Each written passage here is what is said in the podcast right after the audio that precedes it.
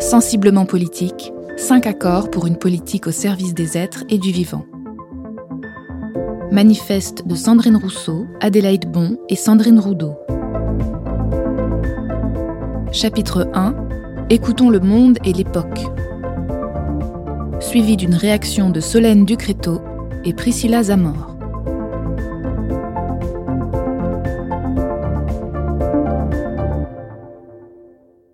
N'entendre ni les êtres ni la terre, on souille la vie elle-même. Écoutons le monde et l'époque.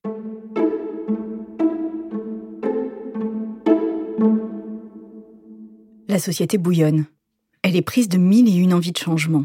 Elle le clame dans les rues, les livres, sur les ronds-points ou les réseaux sociaux. Elle s'époumonne. Ses cris prennent des formes différentes.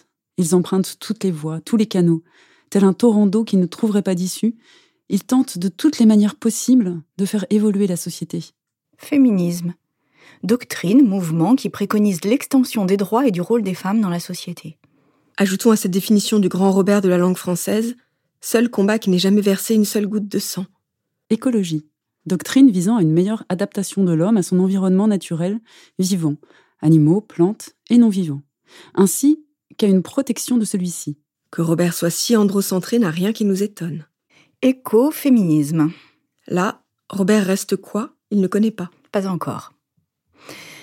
Depuis des siècles, en Europe, on oppose la culture, supérieure, valorisante, à la nature, mineure, soumise, immature. Et dans cette absurde séparation, les hommes se sont identifiés à la culture et à l'action, et ont relégué les femmes à la nature et à la passivité. La gouvernance des nations, l'écriture de l'histoire et l'expression même du monde au travers des arts ont été presque exclusivement réservé aux hommes. Nombre de savants ont pontifié sur nos instincts, nos émotions, nos ressentis, notre inconstance, notre mélancolie, nos humeurs, nos hormones, notre hystérie.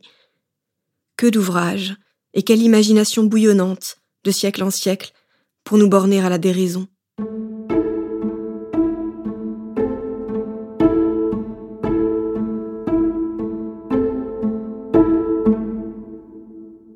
Comment cantonner les femmes de siècle en siècle à leur foyer et à la charge des enfants et des vieillards?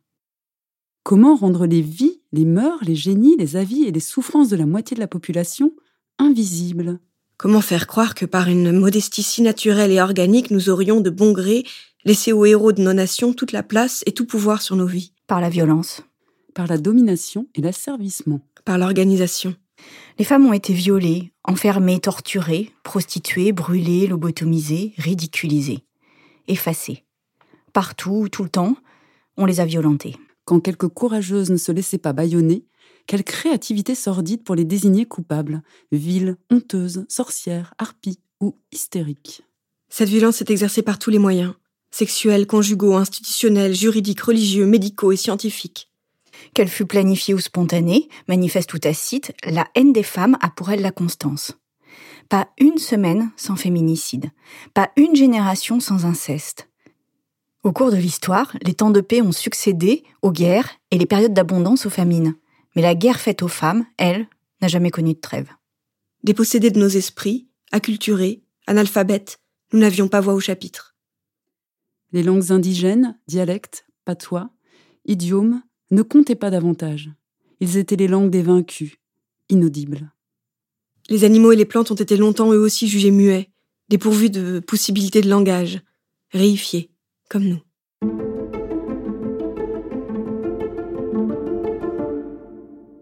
On a appelé libération de la parole ce qui paraît surtout être une révolution de l'écoute. C'est moi aussi inceste, moi aussi amnésie, balance ton porc et ta truelle, science sport, MeToo gay, Black Lives Matter, Stop Asian Hate. Ces millions de voix qu'on n'entendait pas avant. Et si les mouvements MeToo successifs étaient annonciateurs d'un changement de civilisation? Le hashtag et la méthode ont été raillés, l'ampleur des violences minimisée, mais rien n'a pu réellement endiguer le flot de ses paroles et la force de ses voix. Les violences dénoncées ont autant concerné la sphère publique que l'intimité des familles. Les femmes le disent depuis longtemps, depuis des années. Le privé est politique. Lutte après lutte, mouvement après mouvement, génération de femmes après génération de femmes, voilà qu'enfin les fondations du système de domination tremblent. Dans l'espace libéré par cette parole se sont engouffrés d'autres mouvements, d'autres voix trop longtemps bâillonnées. Car ce que nous disons des violences faites aux femmes, nous pouvons le dire de toute discrimination, noirs, arabes, juifs, LGBTQ, personnes en situation de handicap, toutes des violences systémiques que rien ne légitime, sinon la haine. Des violences qui ne sont jamais gratuites, puisqu'elles renforcent le sentiment de toute puissance de qui les exerce. Et quand elles sont institutionnalisées, elles légitiment et protègent ceux qui usent d'elles pour dominer autrui.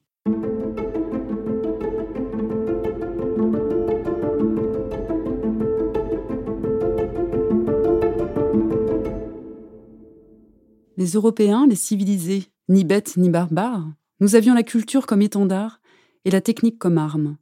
Maîtres et possesseurs, nous sommes devenus, et sans doute était-ce là un progrès, la démonstration de notre puissance, la fin de notre asservissement, de notre dépendance, mais dans le même temps le déni de notre vulnérabilité. Une surdité au bruissement mystérieux du monde. Des conquérants, des colons, des experts. Pas de place à l'émotion, guère davantage au doute. Et la nature comme ressource. Il est si simple de la prendre, la souiller et la jeter. Quelle différence, au fond, avec le corps des femmes, des peuples premiers, des enfants, des handicapés, tous méprisés, tous réifiés, tous violentés. La vie nous enseigne l'humilité. L'humilité, ce mot qui est un dérivé du mot humus, terre, tout comme le mot humain. Être humain, c'est habiter la terre, avec humilité. Alors que l'arrogance fait la sourde oreille, l'humilité, elle, entend, réagit et crée. Elle entend le pire comme le meilleur, ce qui la prévient, ce qui lui montre des voies. Nous n'écoutons plus le monde. Nous ne nous écoutons plus nous-mêmes. Nous écoutons des voix synthétiques et déshumanisées qui nous dictent comment consommer, produire, vivre. Écouter, c'est se mettre en réseau, proposer une mise en lien, un renouement, se dénouer d'un système de pensée qui n'est plus opérant, qui ne nous fait plus rêver, cesser de courir en avant, éperdument. Prendre le temps de s'arrêter pour renouer ses lacets, pour respirer l'odeur du thym et des genêts, renouer avec la nature et accepter notre humilité devant les ramifications extraordinairement complexes du vivant, les laisser nous enseigner. Renouer entre nous, les humains, faire réseau non pour notre profit, mais pour nos biens communs.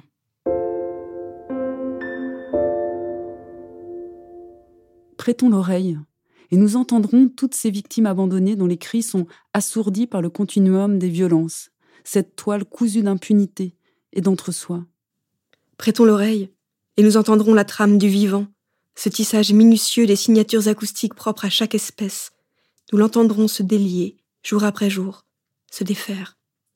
Allongeons-nous un instant dans l'herbe et prêtons l'oreille à cette vie qui pulse en dessous de nous et qui n'est autre que le grouillement des milliers d'organismes qui y habitent et sans qui nous ne pourrions vivre.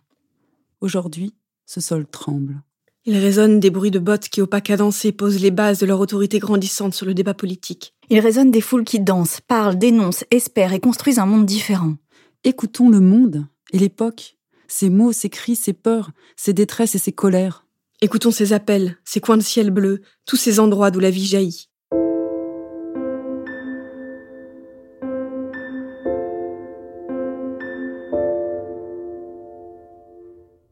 Parce que ce n'est qu'ensemble que nous pourrons construire une société nouvelle, nous avons demandé à des personnalités engagées issues d'horizons différents de réagir à notre texte et de partager leur vision singulière.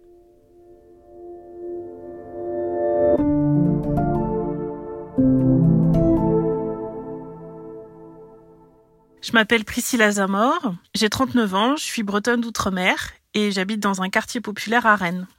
Alors oui, je pense que MeToo était annonciateur d'un changement de civilisation. C'était une étape puissante et internationale qui a largement contribué à l'ouverture de la voie pour MeToo inceste et à travers MeToo gay.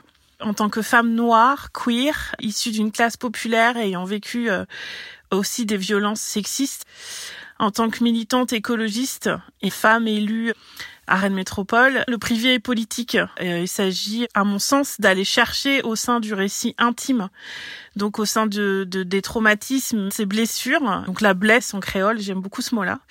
Puis aussi au sein de ces victoires, le commun. Donc qu'est-ce qui fait commun dans toute cette expertise du réel? Et donc c'est d'aller chercher ce qui d'air, ce qui nous donne de l'énergie, avec un outil émancipateur qui est celui de l'écologie.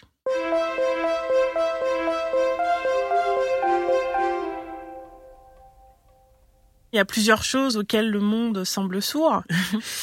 euh, enfin, aujourd'hui, j'aurais envie de parler du cumul des discriminations et notamment du racisme environnemental, qui peut se traduire notamment par toutes ces violences sanitaires d'État sur la santé des ultramarins, par exemple, avec euh, le scandale du chlordécone, avec euh, les cancers qui sont les conséquences des essais nucléaires en Polynésie, il peut s'illustrer à travers aussi la réalité que vivent les habitants des quartiers populaires dans leur accès à l'alimentation durable, dans leur accès à la nature, dans les problématiques liées à la précarité énergétique. Enfin, toutes ces inégalités euh, qui sont un petit peu à l'intersection entre des questions sociales et environnementales, tout comme la réalité vécue par des gens du voyage qui vivent dans des aires d'accueil souvent proches de zones industrielles, dans des zones polluées à proximité de déchetteries, d'autoroutes, etc., etc ce cumul des discriminations, il est difficilement euh, aujourd'hui euh, investi, on va dire, par les pouvoirs publics pour euh, lutter un petit peu sur ces inégalités cumulées.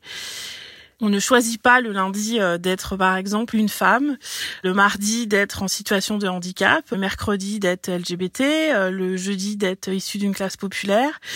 On, on, est un tout et donc c'est important de pouvoir aussi se saisir de cet outil, hein, l'intersectionnalité, pour vraiment comprendre en fait la réalité vécue et ce que ça peut produire aussi en termes d'impact sur la santé mentale euh, des personnes discriminées?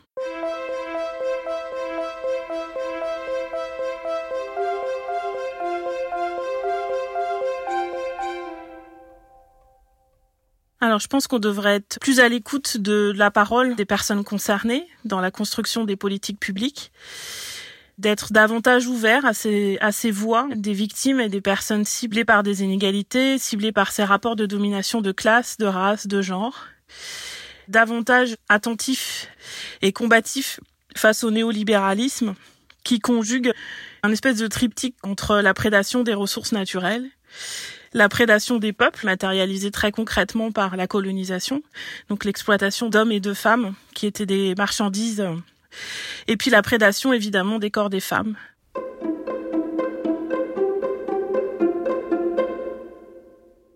Alors pour euh, exercer notre capacité d'écoute, il faudrait déjà qu'on arrive à politiser l'empathie, en faire vraiment une colonne vertébrale au sein de, notre façon de, lutter.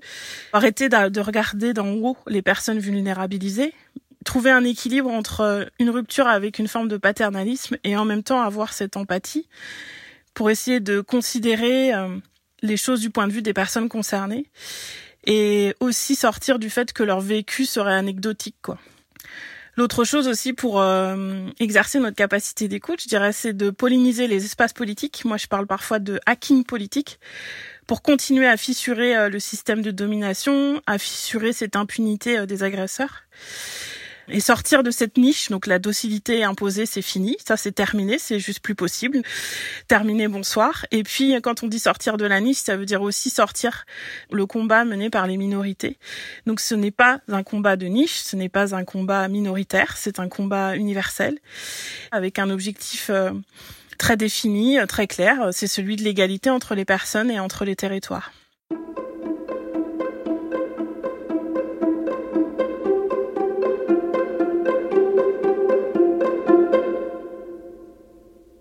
Et puis exercer sa capacité d'écoute aussi, ça passe par euh, la reconnaissance de tout le travail qui a été fait antérieurement, des luttes sur la scène internationale évidemment, mais aussi des luttes françaises qui sont méconnues, encore trop méconnues, donc des luttes féministes, antiracistes, anticoloniales. Je pense à Solitude en passant par euh, même des artistes comme Kazé, je pense à Gisèle Almani, je pense à Fatima Awasak aujourd'hui, je pense à Suzanne Césaire, je pense aussi à Assa Traoré. Donc c'est vraiment la reconnaissance et l'inscription dans le récit national de toutes ces femmes qui ont lutté, qui étaient au carrefour de plusieurs discriminations et qui ont mené des révolutions et qui continuent de le faire aujourd'hui. Et, euh, et donc il faut s'en inspirer et aussi les transmettre, donc à travers l'éducation.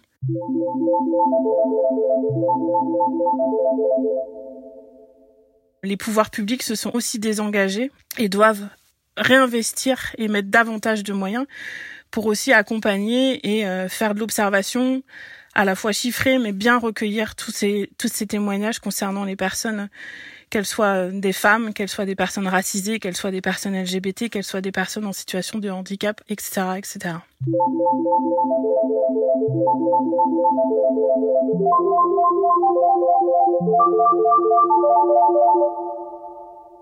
Un monde plus à l'écoute des êtres et du vivant, ce serait pour moi un tout monde. Donc j'aime beaucoup ce, terme-là, c'est il vient d'Édouard Glissant. Un tout monde irrigué par une, forme de lucidité, donc euh, une lucidité qui permet de regarder la réalité en face, donc de bien prendre conscience de ces prédations qui nous qui nous malmènent, qui nous brutalisent, et puis, d'un autre côté, c'est aussi prendre conscience de cette créolisation des idées, des cultures, des imaginaires, de toute cette hybridation entre le parcours des personnes, entre leur vision, entre, entre leur réalité vécue, entre euh, leurs inspirations, et qui donne parfois, même très souvent, euh, forme à des choses imprévisibles qu'on qu'on n'avait absolument pas anticipées, pensées, des énergies positives en fait. Donc ça passe par la langue, la culture, la musique, ça passe par le militantisme, ça passe par plein de choses. Et puis un, monde plus à l'écoute des êtres et du vivant, ça serait euh, aussi un monde évidemment composé de notre République française écologique et solidaire, mais qui agit véritablement pour le respect des droits des humains, le respect aussi des droits de la nature, et puis pour la protection euh, des générations futures.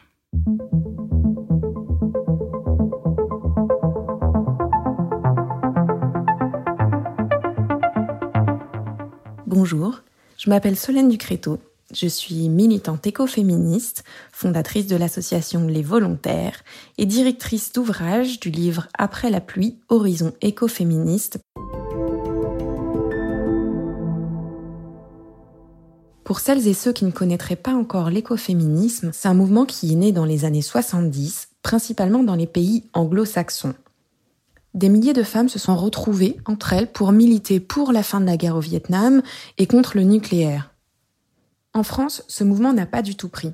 Les femmes étaient en plein dans leur lutte pour l'avortement et pour avoir le droit à la pilule. Et du coup, lier l'écologie aux droits des femmes, à l'époque, n'était pas encore vu comme une urgence. Pour autant, c'est une Française, Françoise Daubonne, qui a conceptualisé le mouvement pour la première fois et qui a inventé le mot un terreau fertile a été préparé pour permettre l'émergence de ce mouvement. En France, en 2015, a eu lieu la COP 21, qui a permis de mettre un coup de projecteur sur toutes les thématiques liées à l'écologie. Ont eu lieu ensuite les vagues des hashtags MeToo et Balance ton port. On a donc pu constater une montée en compétences et en connaissances de la population française sur les sujets de l'écologie et des droits des femmes, ce qui a permis le développement de l'écoféminisme. On peut donc espérer ici qu'il s'agisse d'un début de changement de civilisation. Il y a une chanson qui me fait penser à cette prise de conscience collective et que j'aime beaucoup. Il s'agit de Sorcière d'Anne Sylvestre. J'étais le sol sous vos pas et je ne le savais pas. Mais un jour, la terre s'ouvre et le volcan n'en peut plus. Le sol se rompt, on découvre des richesses inconnues. La mer, à son tour, divague de violence inemployée. Me voilà comme une vague, vous ne serez pas noyé.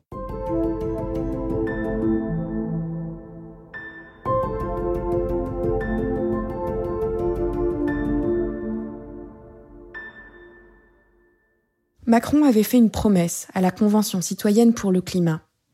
Celle que le projet issu des concertations serait soumis sans filtre au Parlement par voie de référendum ou en application directe.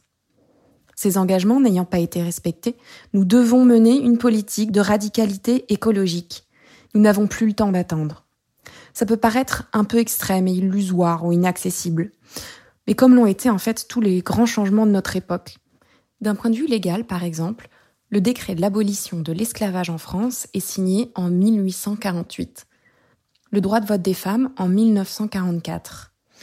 Et en 2017, la Nouvelle-Zélande dote le fleuve Wanganui d'une personnalité juridique.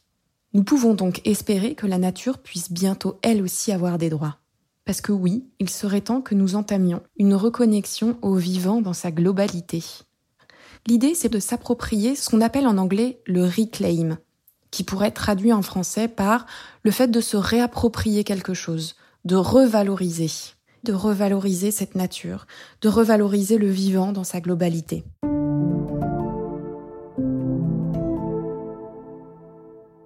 Starhawk, qui est une figure de l'écoféminisme, parle, elle, de ce qu'elle appelle le pouvoir du dedans, qui désigne les richesses intérieures que nous avons tous et toutes en nous.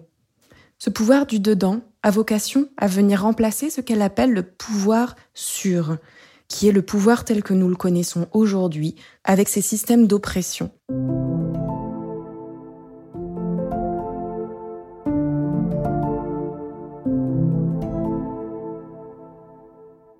Oui, les temps changent. Il faut être utopiste pour imaginer un avenir demain qui puisse être vivable. Il me semble que l'écoféminisme puisse être une des clés qui permettront de trouver des solutions, de mettre en place des choses plus rapidement pour limiter les catastrophes qui vont arriver. Il y a un dicton dans l'écoféminisme qui dit Qui voudrait la part égale d'un gâteau cancérigène? À quoi bon se battre pour avoir l'égalité entre les femmes et les hommes si c'est pour se rendre compte que d'ici quelques années, plus personne ne pourra vivre sur une planète trop polluée et avec les changements climatiques? Et vice-versa, à quoi bon essayer de sauver la planète si c'est pour que, une fois de plus, dans ce processus, nous mettons de côté la moitié de la population mondiale Nous devons réfléchir à cette imbrication des luttes et passer à l'action.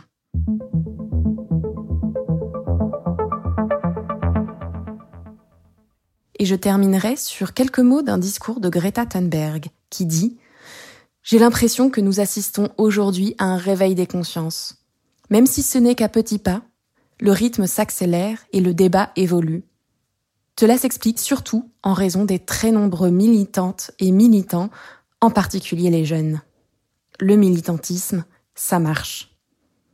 Si nous voulons que les temps changent, organisons-nous. Pour cela, il est possible de s'impliquer personnellement en allant voter ou en s'impliquant dans des mouvements citoyens. Il est aussi possible de monter des initiatives en rassemblant des personnes autour de nous, des amis, des collègues de travail, des parents d'élèves, pour faire pression sur des organisations ou mettre en place des solutions. Enfin, il est possible d'investir les têtes de réseau, la direction des syndicats, des entreprises, des ONG, car nous manquons cruellement de rôles modèles, et encore plus féminins. Cet engagement, nous sommes de plus en plus à l'avoir et à le mettre en action pour éradiquer les systèmes d'oppression et de prédation qui sont mis en place par cette société. Et je terminerai par un proverbe écoféministe qui dit Ils ont essayé de nous enterrer. Ce qu'ils ne savaient pas, c'est que nous étions des graines. Sensiblement politique, cinq accords pour une politique au service des êtres et du vivant. Un manifeste de Sandrine Rousseau, femme politique, militante et économiste, Adélaïde Bon, autrice, et Sandrine Roudot, cofondatrice des éditions de la Mer Salée, autrice. Suivie par l'intervention de Solène Ducréto, journaliste et réalisatrice, et Priscilla Zamor, vice-présidente de Rennes Métropole. Un podcast produit par Création Collective, montage par Adrien Beccaria et Thibaut Delage, musique par Studio Alto, enregistrement à l'arrière-boutique studio.